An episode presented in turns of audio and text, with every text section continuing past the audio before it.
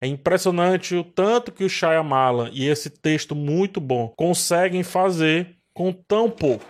Um casal e sua filha vão para uma cabana. Um grupo chega dizendo que o fim do mundo está acontecendo e um sacrifício entre os três deverá ser feito para que isso se interrompa. O que é verdade e o que é mentira? O que está acontecendo de verdade nesse mundo? Essa é a sinopse do filme Batem à Porta, dirigido e roteirizado por M. Night Shyamalan, ele que já fez aí Fragmentado, Sexto Sentido, Sinais e tantos outros filmes. O elenco tem Dave Bautista e Jonathan Groff, além obviamente de outros nomes também no elenco principal principal. Antes de continuar, te peço aquele like aqui no canal e também a sua inscrição. Para você é muito rápido, muito simples, mas me ajuda demais. E agora vamos lá ao que interessa.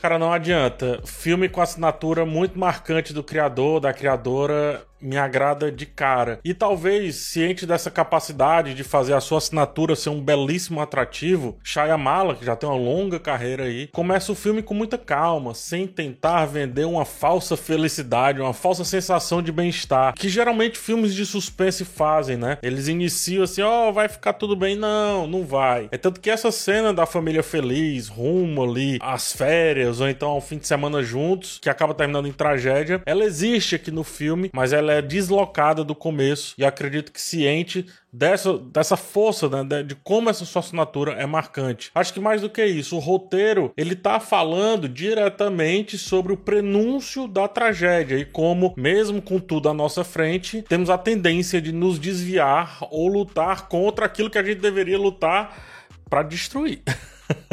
em vias de construir um filme de certo modo tranquilo, o primeiro ato e parte do segundo ato joga diversos signos bíblicos na tela, sobretudo ao falar sobre o mais óbvio deles, como por exemplo a questão do apocalipse, né, que segue o filme inteiro. Mas também planeja uma apresentação que gere, sei lá, que gere algumas dúvidas constantes, mesmo que esses símbolos pareçam óbvios. Então, ele, no caso o Shyamalan, né, os roteiristas vão colocando muitos signos que faz tudo parecer factual, mas não tanto. É muito curioso isso. O que está sendo dito, inclusive, é tão factual, tão palpável, que tentamos a todo tempo nos desviar da obviedade. E é justamente aí que o roteiro e a montagem passam a funcionar muito bem. A assinatura marcante, principalmente da época do filme Sinais ali, aparece aqui. É um Shyamalan que nos convida a pensarmos aquela situação a partir do que ela é, a partir do que de fato está na tela, sendo mostrado que a gente quer duvidar. E para isso, como eu já disse, faz vários símbolos terem significados quase literais. Dessa forma, somos também conduzidos a refletir mais a respeito dos dilemas propostos do que sobre o mistério em si. O mistério mistério é presente o tempo inteiro e sustenta o filme, é evidente. Mas é na proposta de cada dilema moral que é apresentado que a trama de fato ganha peso e relevância. Escolher um casal homoafetivo, escolher o bom gigante ali como arquétipo para ser tratado, sempre nesse caso vivido muito bem pelo Dave Bautista. A escolha de ser uma filha em vez de um filho, dos agressores que não parecem de fato agressores, ou seja, tudo isso se faz primordial para a gente refletir a respeito de símbolos canônicos canônicos para diversas religiões, só que realocados sob uma perspectiva menos patriarcal, menos tradicionalista, menos conservadora ou apenas menos piegas. Uma visão mais próxima do nosso mundo de hoje, associada ao rompimento de vários arquétipos clássicos, trazem com calma e eu diria que até com pouquíssimo esforço, é um filme que não precisa se esforçar tanto, ele traz uma boa alucinação, uma boa elucidação a respeito de uma visão bem adaptada de Apocalipse para nossa realidade, para o mundo atual, o mundo contemporâneo. A fotografia, por sua vez, nos enclausura na cabana e até mesmo fora dela, eu diria. É como se a gente, assim como o casal, também não pudéssemos sair dali com muita facilidade. Como se sequer pudéssemos olhar um pouco para os lados. Tem um diálogo entre a carismática Wen, né, a garotinha, e o Leonard, que é o personagem do Bautista, que a câmera fecha a ponto de cortar o topo da cabeça e até parte do queixo. Os olhos falam.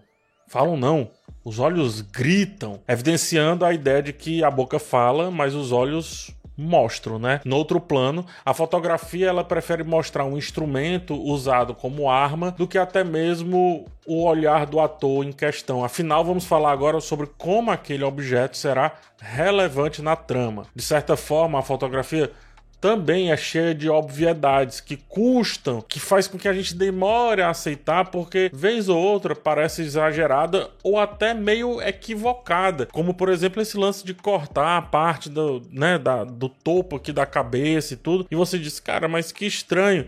Um zoom que você diz, esse zoom não era para ter sido dado no olho. E não, esse zoom vai para criar um plano que seja mais útil para a contação da história e não necessariamente para uma estética super simétrica, sabe?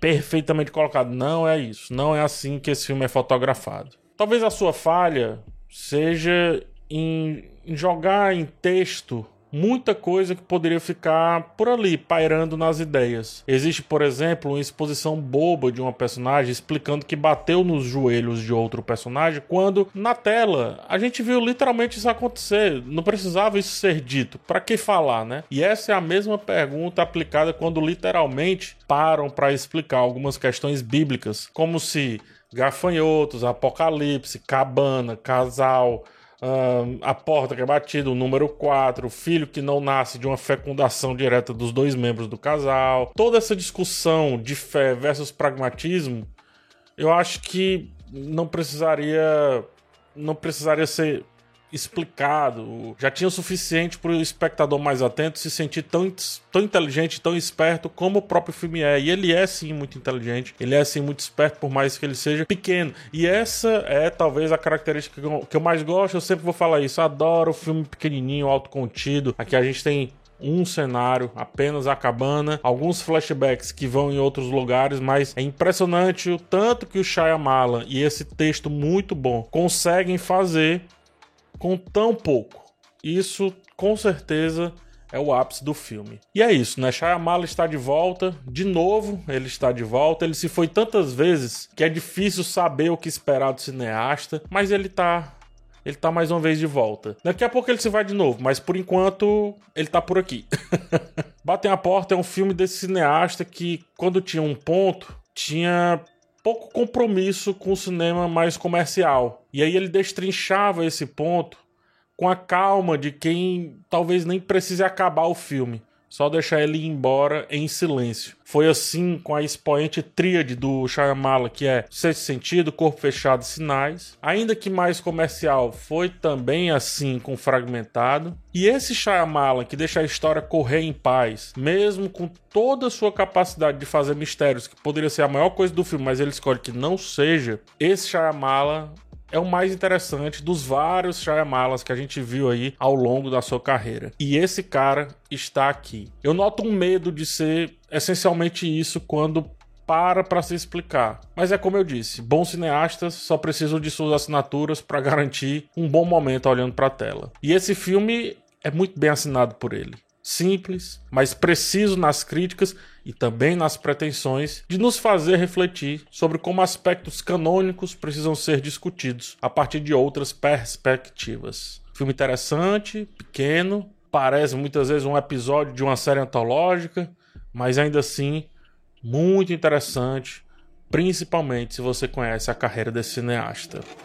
Gente, antes de ir embora, rapidinho, primeiro, muito obrigado por ter chegado até o final desse vídeo, mas eu tenho um pedido, tá? É muito importante para mim esse pedido, muito importante. Eu tô com financiamento coletivo do meu primeiro livro. E eu adoraria que você desse uma moralzinha. É um livro que une meus textos sobre a série A Casa do Dragão e traz mais reflexões do que aquelas que foram feitas durante a cobertura de A Casa do Dragão, primeira temporada, aqui no canal. O nome do livro é Roteiro Falado, A Casa do Dragão, mas a ideia é que eu faça também das outras séries que eu cubro aqui. O link do projeto é catarse.me barra A Casa do Dragão RF, RF de roteiro falado. Ele tá aqui no primeiro comentário. É só dar uma olhada lá, que tem todas as informações. No mais, muito obrigado. Um forte abraço em vocês e espero te encontrar num próximo vídeo. Tchau.